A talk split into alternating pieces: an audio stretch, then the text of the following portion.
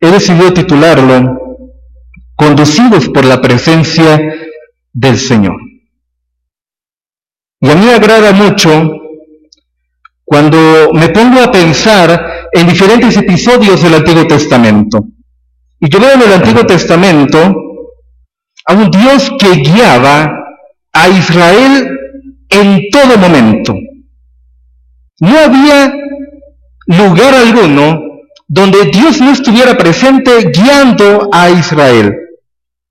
Y por eso primeramente levantó a un libertador llamado Moisés.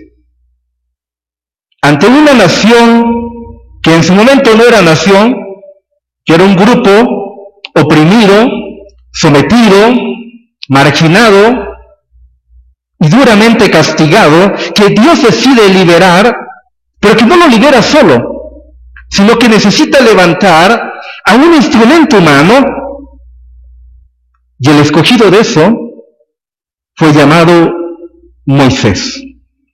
Y Dios levantó a ese libertador para darle esperanza a un grupo de personas que lo necesitaban urgentemente. Pero lo que más me gusta de la historia del Antiguo Testamento es que no bastó con Moisés.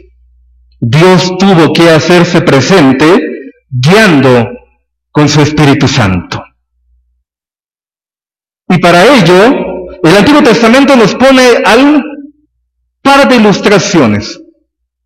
Y dice que había una nube que les guiaba en el día. Y era una nube que les permitía que el sol en el desierto no les golpeara tan fuerte. Y esa nube tenía autonomía propia porque era la presencia de Dios guiando a Israel y por la noche, cuando el frío era intenso, Dios enviaba un fuego que seguía al frente guiando. Así que Dios nos ha conducido desde el principio. No hay momento alguno donde no seamos conducidos por el Señor, por elementos humanos o por elementos sobrenaturales como una nube y un fuego. Eso es Dios. Y en el Nuevo Testamento la situación no es nada diferente. El Espíritu Santo guiaba a los primeros cristianos y lo hacía de una forma viva y de una manera muy eficaz. De hecho, el Espíritu se comunicaba directamente con aquellos que Dios elegía. Y voy a citar algunos textos para que hagamos conciencia del Espíritu de Dios activo en el Nuevo Testamento. Hechos capítulo 9, versículo 10 y verso 11.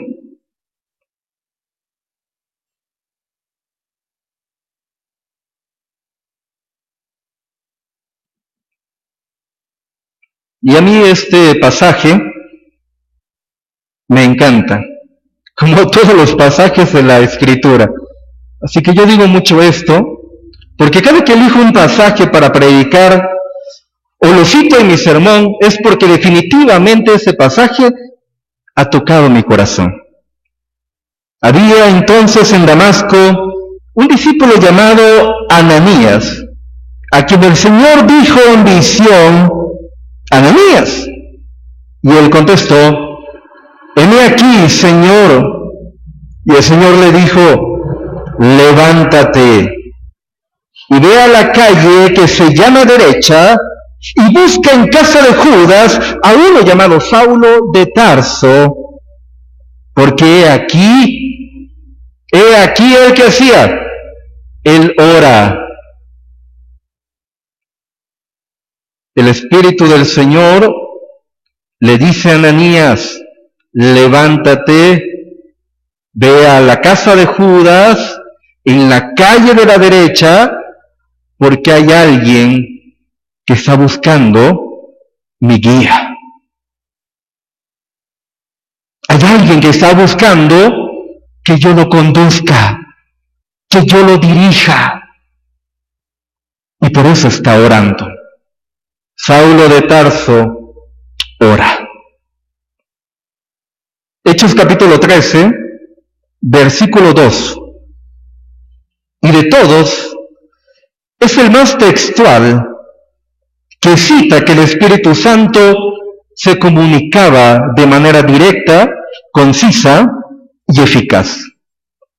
Ministrando estos al Señor y ayunando, dijo el Espíritu Santo, apártame a Benabé y a Saulo para la obra a los que lo he llamado. Pero ¿quién dijo? ¿Quién dijo? El Espíritu Santo. El Espíritu Santo dijo. Hechos capítulo 5, versículo 3. Y es la historia de Ananías y Zafira. Pedro le dijo, Ananías, ¿por qué Satanás ha llenado tu corazón hasta inducirte a mentir? ¿A quién le mintió? Al Espíritu Santo. Y quedarte con la parte del precio de la herencia. Fíjense que el apóstol Pedro no dijo, el, eh, Satanás te indujo a mentirme a mí, que soy el gran apóstol. No, él dijo, el Espíritu Santo te indujo, perdón, Satanás te indujo para que mintieras al Espíritu Santo. Dios nos ha conducido. Fue en el Antiguo Testamento y lo es Nuevo Testamento y lo sigue siendo para nosotros, guiados por el Espíritu Santo. Hechos capítulo 13, versículo 52. Y en unas cuantas palabras se define todo lo que sucedía con los primeros cristianos. Y los discípulos estaban llenos de gozo y del Espíritu Santo. ¿Cuántos dicen amén? Amén, por supuesto, el Espíritu llenaba el corazón de los discípulos. Y eso nos confirma que Dios nos conduce, conducidos, dirigidos, guiados por la presencia del Señor. Y para confirmar lo que hemos dicho hasta aquí la certeza que tengo de que el Espíritu de Dios sigue conduciendo la vida de aquellos que han creído en Él, voy a citar un pasaje en el libro de Josué. Y quiero que vayamos a esta parte histórica. Josué capítulo 3. Y esa historia te va a gustar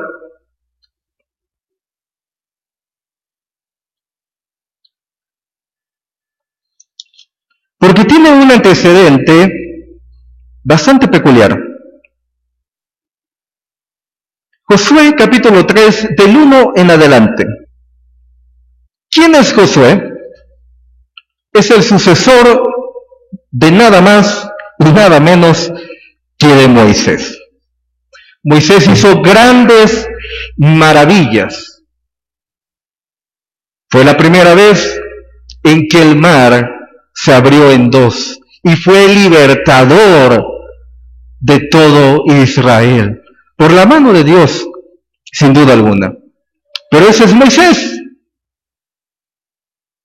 Y cuando nos ponemos a pensar en el trasfondo de ese texto, nos damos cuenta de lo siguiente, que sin duda alguna había un gran aprecio por Moisés, porque con él iniciaron la historia.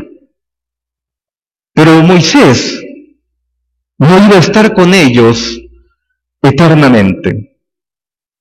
Y en su lugar, Dios levantó a Josué Pero Moisés había dejado un chaleco que le quedaba grande a cualquiera.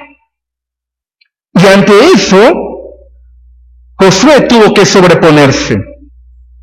Porque Israel tenía que estar convencido que Josué tenía la presencia de Dios como la tuvo Moisés. El versículo 1 al versículo 3 dice de la siguiente forma, al día siguiente, muy de mañana, Josué y todos los israelitas levantaron el campamento y avanzaron hasta el Jordán. Acamparon allí esperando el momento de cruzarlo. Al segundo día o al tercer día, los jefes fueron por todo el campamento diciéndole a la gente, cuando vean a los sacerdotes salir con el cofre del pacto,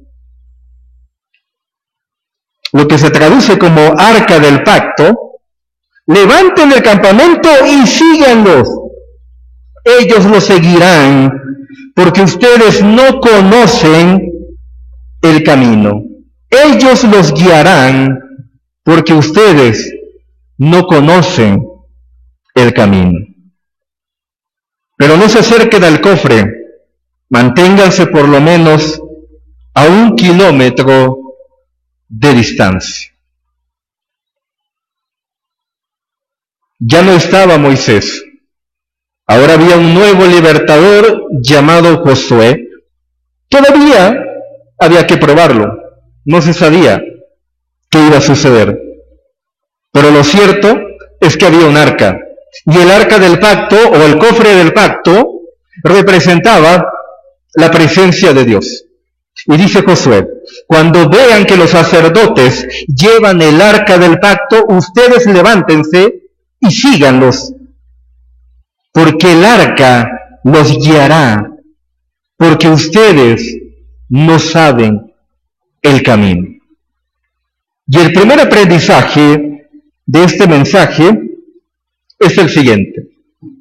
Necesitamos la guianza del Espíritu Santo, porque de lo contrario no sabemos hacia dónde debemos marchar. Necesitamos la guianza del Espíritu Santo, porque si no, no sabemos hacia dónde debemos dirigirnos. Si vas a tomar una decisión, pide la guía del Espíritu Santo. Si vas a hacer algo, pide la guía del Espíritu Santo. Si vas a decir algo, pide la guía del Espíritu Santo. Josué dice, porque ustedes no saben hacia dónde. Necesitamos la guía, la presencia del Señor para que nos siga conduciendo hacia las mejores decisiones, hacia los mejores actos y hacia una mejor vida. Necesitamos el Espíritu de Dios. El Espíritu Santo nos hace sabios. Pero ¿cómo puedo saber yo que tengo el Espíritu Santo? ¿Cómo lo puedo saber? ¿Cómo me doy cuenta que el Espíritu Santo está guiando mi mente, mis decisiones? Santiago capítulo 3,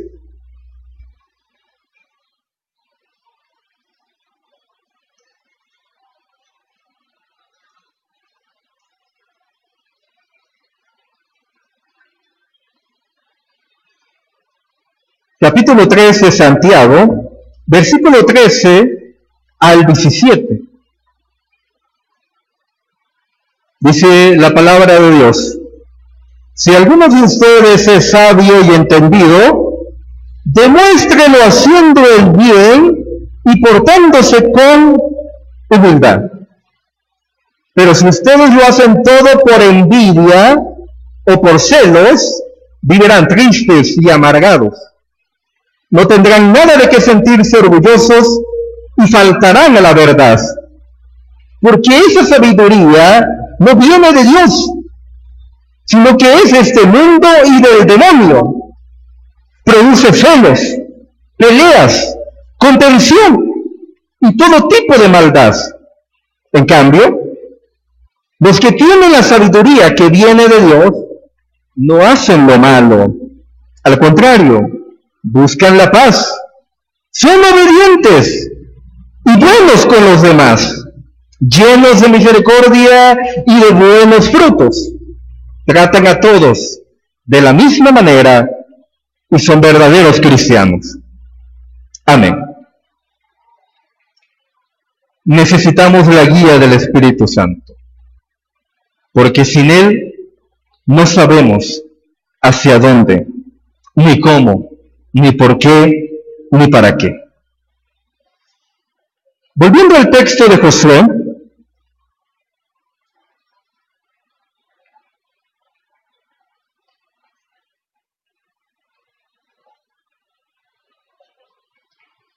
Josué, capítulo 3, y vamos a dar lectura a los versículos 4 al 6.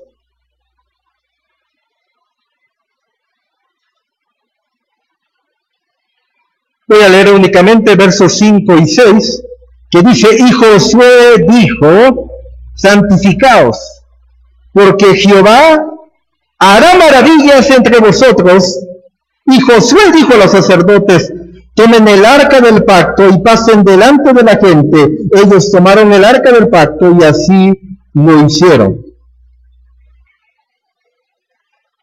Y hasta aquí hay algunas frases que bien se pueden destacar. Sigan el arca del pacto, porque ustedes no saben hacia dónde deben ir. Santifíquense porque Jehová hará maravillas con ustedes. Y en ese segundo aprendizaje, lo entiendo como lo siguiente. Cuando nos dejamos guiar por el Espíritu Santo, suceden grandes cosas. Cuando nos dejamos guiar por el Espíritu Santo, suceden grandes maravillas. Por eso en el libro de los Hechos, hay un tremendo avivamiento. Hay un gran avivamiento que es algo que nos gustaría leer y leer y por supuesto vivirlo también. Porque los primeros cristianos estaban guiados por el Espíritu Santo. No estaban dirigidos por ellos mismos o por sus capacidades personales. Todo lo dejaban a la guía del Espíritu Santo pero para dejarnos guiar por el Espíritu Santo, tenemos que confiar en Dios más que en nosotros mismos. Y eso puede ser una tarea difícil.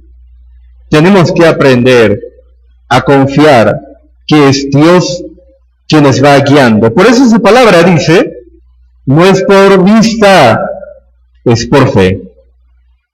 No es por vista, es por fe. Aprendamos a confiar en la guía del Espíritu de Dios. Cuando nos dejamos llevar por Él y no por nosotros mismos, aprendemos, crecemos y nos fortalecemos.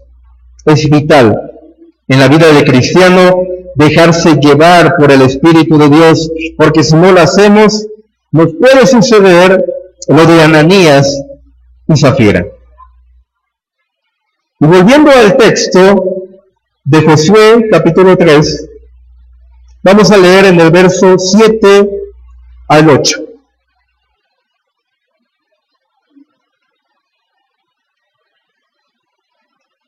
Entonces el Señor dijo a Josué, desde este día empezaré a engrandecerte a los ojos de todo Israel, para que entiendan que como estuve con Moisés, así estaré contigo.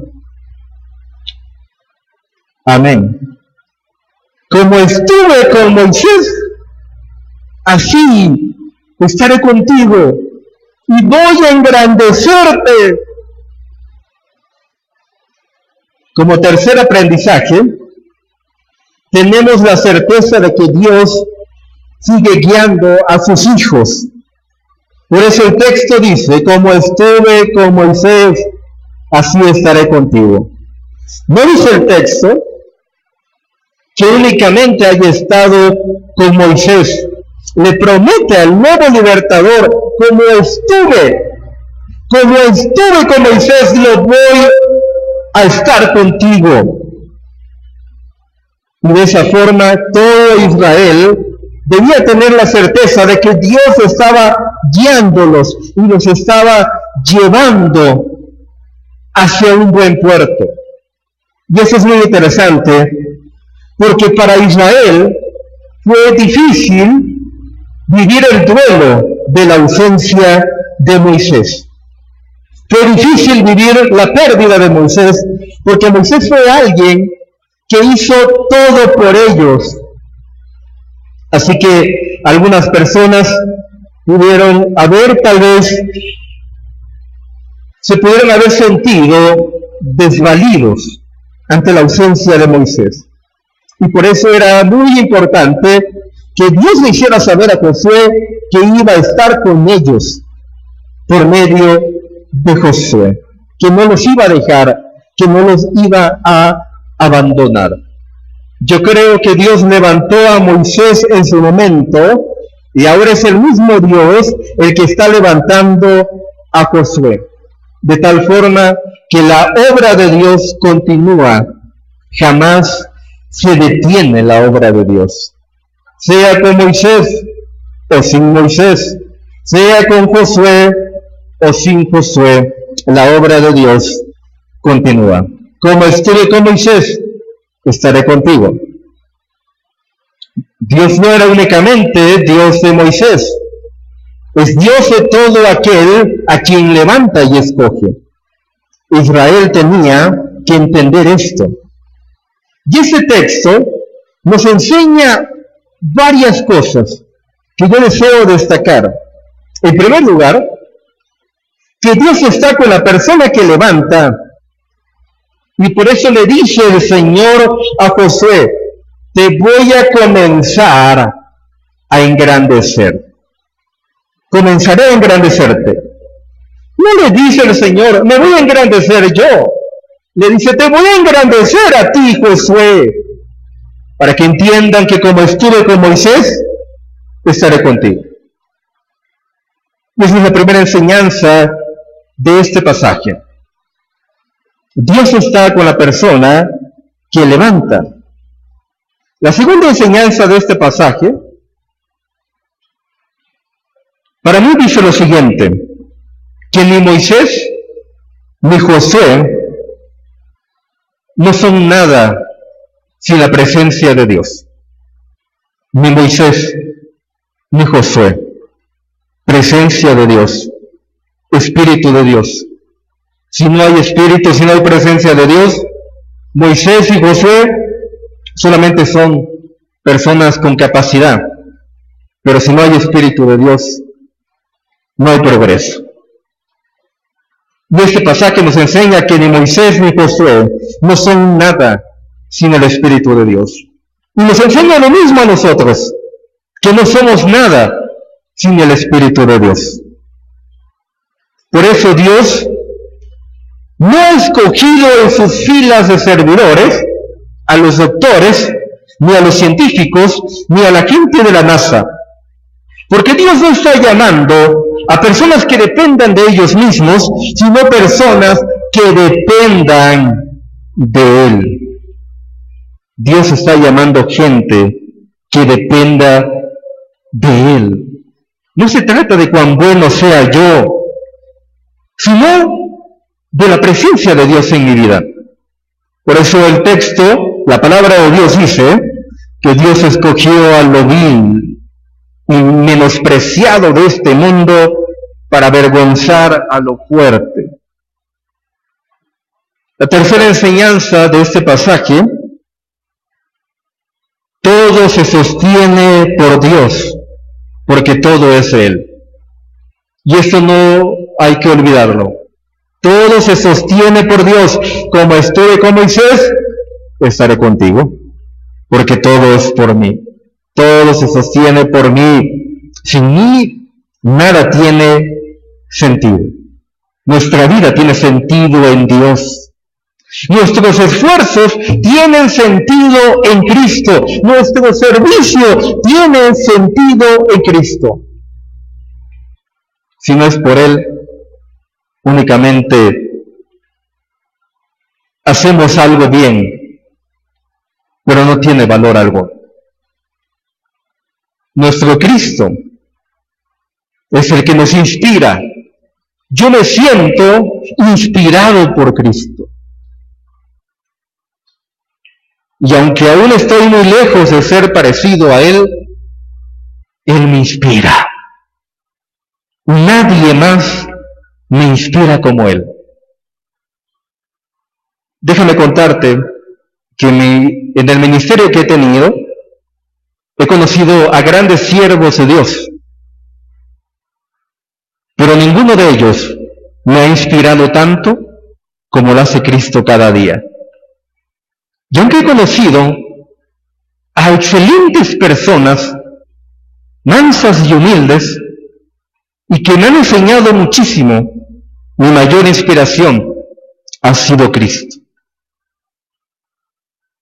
Y si no hubiera puesto mi mirada en mi inspirador Cristo, no sé qué sería de mí.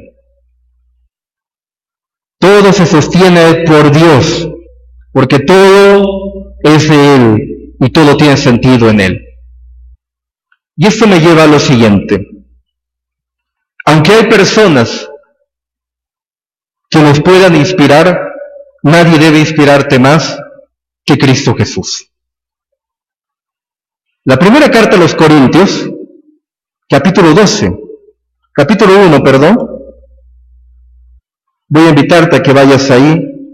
Primera carta a los Corintios, capítulo 1, versículo 12 y 13. Nadie debe inspirarnos más que Cristo.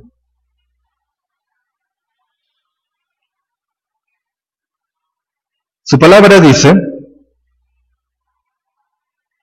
Quiero decir que de vosotros, uno dice, yo soy de Pablo, otro dice, yo soy de Apolo, yo soy de Cefas, yo soy de Cristo. ¿Está Cristo dividido? ¿Fui yo crucificado por vosotros? ¿Os fuisteis bautizado en mi nombre? Doy gracias a Dios que a ninguno de vosotros bauticé, sino a Cristo y a Gallo, para que ninguno diga que fue bautizado por mí.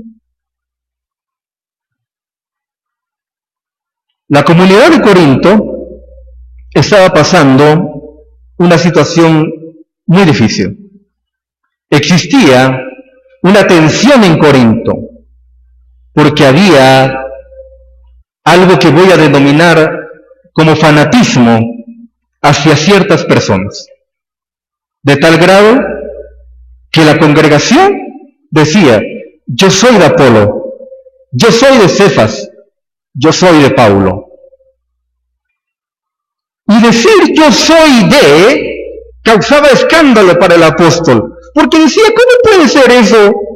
Si el que fue crucificado es Cristo, no fue Cefas, no fue Apolos, ni fui yo, fue Cristo. Y entonces él dice, ¿está Cristo dividido? Había fanatismo hacia las personas y eso provocaba una división en la congregación.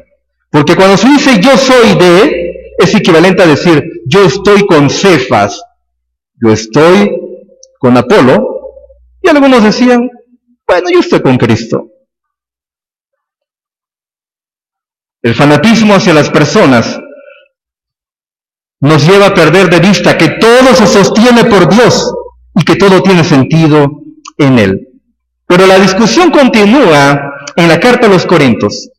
Y si dedicamos hasta el capítulo 3, en su versículo 3 al 8, seguimos con la continuación de ese fanatismo hacia las personas. Y el versículo 3 dice, porque todavía sois carnales, pues habiendo entre vosotros celos, contiendas, disensiones, ¿no sois carnales y andáis a lo humano? Cuando uno dice, yo soy de Apolo, yo soy de Cefas, yo soy de Paulo, no sois carnales, no procedéis a lo humano. Y sigue diciendo el apóstol, ¿qué es Apolo? ¿Quién soy yo? Siervos por los cuales habéis creído, y eso según concedido el Señor a cada uno. Y el apóstol pone una metáfora y dice, Apolo puso la semilla. Más bien, yo puse la semilla, dice el apóstol. Apolo vino, la cuidó, le puso agüita, cuidó de ella, estuvo al pendiente de ella, no dejó que se secara. Ah, pero Dios le dio el crecimiento. Por lo tanto, dice, ni Apolo ni yo no somos nada. Es Cristo quien le da el crecimiento. Y con eso el apóstol estaba diciendo, no tengan fanatismos. Y lo que a mí me gusta de este pasaje es que Apolo no decía, ustedes son míos. Y Cefa no decía, ustedes son míos. Ni el mismo apóstol decía, ustedes son míos. Eran las personas quienes buscaban ese fanatismo y decían, yo soy de Cefas. Yo soy de Apolo.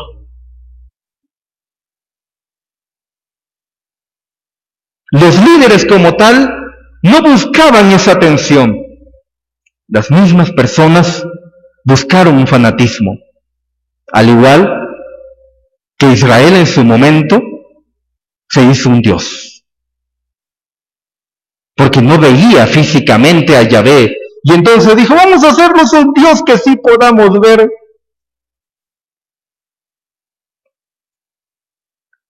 Ese fanatismo hacia las personas pierde de vista lo siguiente, que todo se sostiene por Dios y que todo es por Él, y demuestra que aún se es carnal, que no hay espíritu de Dios. Y si no hay espíritu de Dios, no llegamos a ningún lado. Quiero contarte un poco que hay ocasiones en que ciertas personas me han dicho, yo quiero aprender de ti. Y mi contestación es la siguiente, no aprendas de mí, aprende de Cristo. No quiero que nadie me siga, ni que nadie aprenda de mí, sino de Cristo, porque yo hago eso, aprender de Cristo. Como estuve con Moisés, estaré contigo. Pero yo estoy con Moisés, yo estoy con Josué, no es Josué por sí solo, no es Moisés por sí solo, es Dios. Estamos del lado de Cristo, porque somos de Él. Y quien pagó el precio de sangre, de dolor, de agonía, de sufrimiento, de lágrimas, fue Cristo. Muchos se pudieron haber esforzado, pero nadie como Cristo. Por eso somos de Él. Por eso le pertenecemos a Cristo. Yo quiero ser de Cristo. Soy de Cristo. No quiero ser de nadie más. Quiero ser y soy de Cristo. No olvidemos esto. Los versículos 9 al 13, nuevamente de Josué,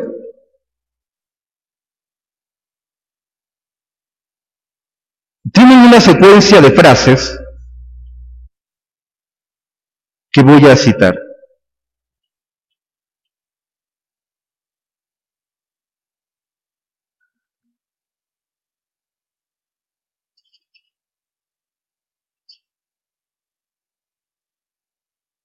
Josué dijo a los israelitas, llegaos acá y escuchad las palabras del Señor vuestro Dios. Lo primero que dice es, escuchen las palabras de vuestro Dios.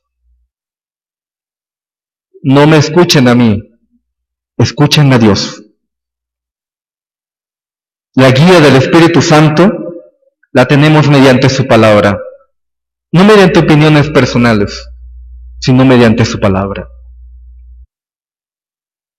De ahí comienza a guiarnos Dios, cuando leemos su palabra, cuando meditamos en ella, cuando hacemos un estudio personal, cuando hacemos una lectura devocional. Ahí hay guía del Espíritu Santo. La siguiente frase que destaco en esos versículos es la siguiente. En esto conoceréis que el Dios viviente está en medio de vosotros. Primero, hay guía del Espíritu Santo en su palabra. Segundo, hay guía de su Espíritu Santo en señales y victorias que vienen de Dios y no por nosotros. Por eso el texto dice, en esto conoceréis que el Dios viviente está en medio de ustedes. Si algo logramos o algo alcanzamos, se debe a su presencia. El Salmo 115, versículo 1 dice, no a nosotros, no a nosotros, sino a quién? A Dios. A Dios hay que darle la alabanza y únicamente a Él. Jamás a nosotros mismos. La siguiente frase que destaco. Y cuando los sacerdotes llevaban el arca del pacto de Dios, pisen el agua del Jordán, el agua se partirá. La guía del Espíritu Santo tiene un lenguaje humano y divino, porque el arca no llegó sola, la llevaban los sacerdotes. Y todo Israel sabía que los sacerdotes estaban guiados por Dios por el arca que ellos llevaban. Y el agua se parte en dos y entonces Dios le había dicho a Josué, como estuve con Moisés, estaré contigo. Moisés abrió el mar, tú abres el Jordán, estoy contigo. Y te voy a engrandecer y sabrán que estoy contigo. El Espíritu Santo tiene estos dos elementos, la guía divina y la guía humana. Por eso los sacerdotes tenían que llevar el arca. Dios de esta manera nos va guiando, nos va guiando a través de las personas que escogió, a través de su palabra, a través de sus señales y milagros. La última enseñanza Aprendamos a confiar en la guía del Espíritu Santo. Aunque la forma que tenga pueda ser humana y divina. Escuchaba una frase que me gustó mucho, que dice, a veces la bendición viene en una envoltura de crisis. A veces la bendición viene en una envoltura de crisis. No juzgues una situación por la forma en que se ve, sino por lo que contiene. Si alguna vez alguien ha tenido un detalle contigo, tú lo ves y puedes decir, ¡bah! ¿Qué hay ahí? No sé. A lo mejor no me gusta, a lo mejor es algo sin valor. Y entonces lo abres y descubres que había en esa envoltura algo maravilloso, que te encantó, que te gustó. Así es la experiencia de fe. Su envoltura a veces suele tener una mala apariencia, pero lo que hay dentro de ella es lo mejor. La cruz no tiene buena apariencia, pero lo que hay en ella es salvación, vida eterna. No juzguemos por envoltura, sino por el contenido que puede haber. Y dejemos que Dios con su Espíritu Santo nos pueda sorprender. No es la envoltura, es lo que Dios quiere hacer. Y una forma más en que sentimos la guía de su Espíritu Santo. Y es totalmente urgente y necesaria. Y voy a hacer una confesión personal. Antes de llegar a este lugar, era una persona de muy poca oración. Y alguien puede decir, ¿y cómo puede ser si usted es pastor? No me gustaba orar. Me daba sueño. Y era de muy poca oración. Pero de pronto Dios despertó en mí una pasión por la oración que puedo pasar el tiempo necesario orando sin que me dé sueño y después de terminar de orar generalmente siento descanso y paz. Cuando quiero saber cómo hacer algo, hago oración. Y Dios sabe que no miento. Porque Dios me ha visto cuando estoy orando por tomar una decisión. Y esto me lleva al primer pasaje. Ananías, anda a la calle de la derecha porque hay alguien llamado Saulo de Tarso que está orando. Saulo de Tarso estaba buscando la guía de Dios. Saulo quería no hacer su voluntad, sino la voluntad de Dios. Y la única forma para hacer eso es orando. No conozco otro camino, ni siquiera leyendo la palabra de Dios, porque la malinterpretamos según nuestro criterio. Lo más seguro es la oración, porque tú lees un texto lo interpretas con tu cultura, con tus tradiciones, con tu formación paternal, con tu formación teológica, con tus antecedentes. Pero cuando vas a la oración y por fe, Dios se comunica con nosotros. Es por eso en el libro de los Hechos, cuando querían la guía de Dios, ayunaban y oraban. Jamás vas a hallar en el libro de los Hechos que digan, queremos la guía de Dios, vámonos al Pentateuco. No conozco una lectura así, pero sí conozco las que dicen, queremos la guía de Dios, ayunar y orar.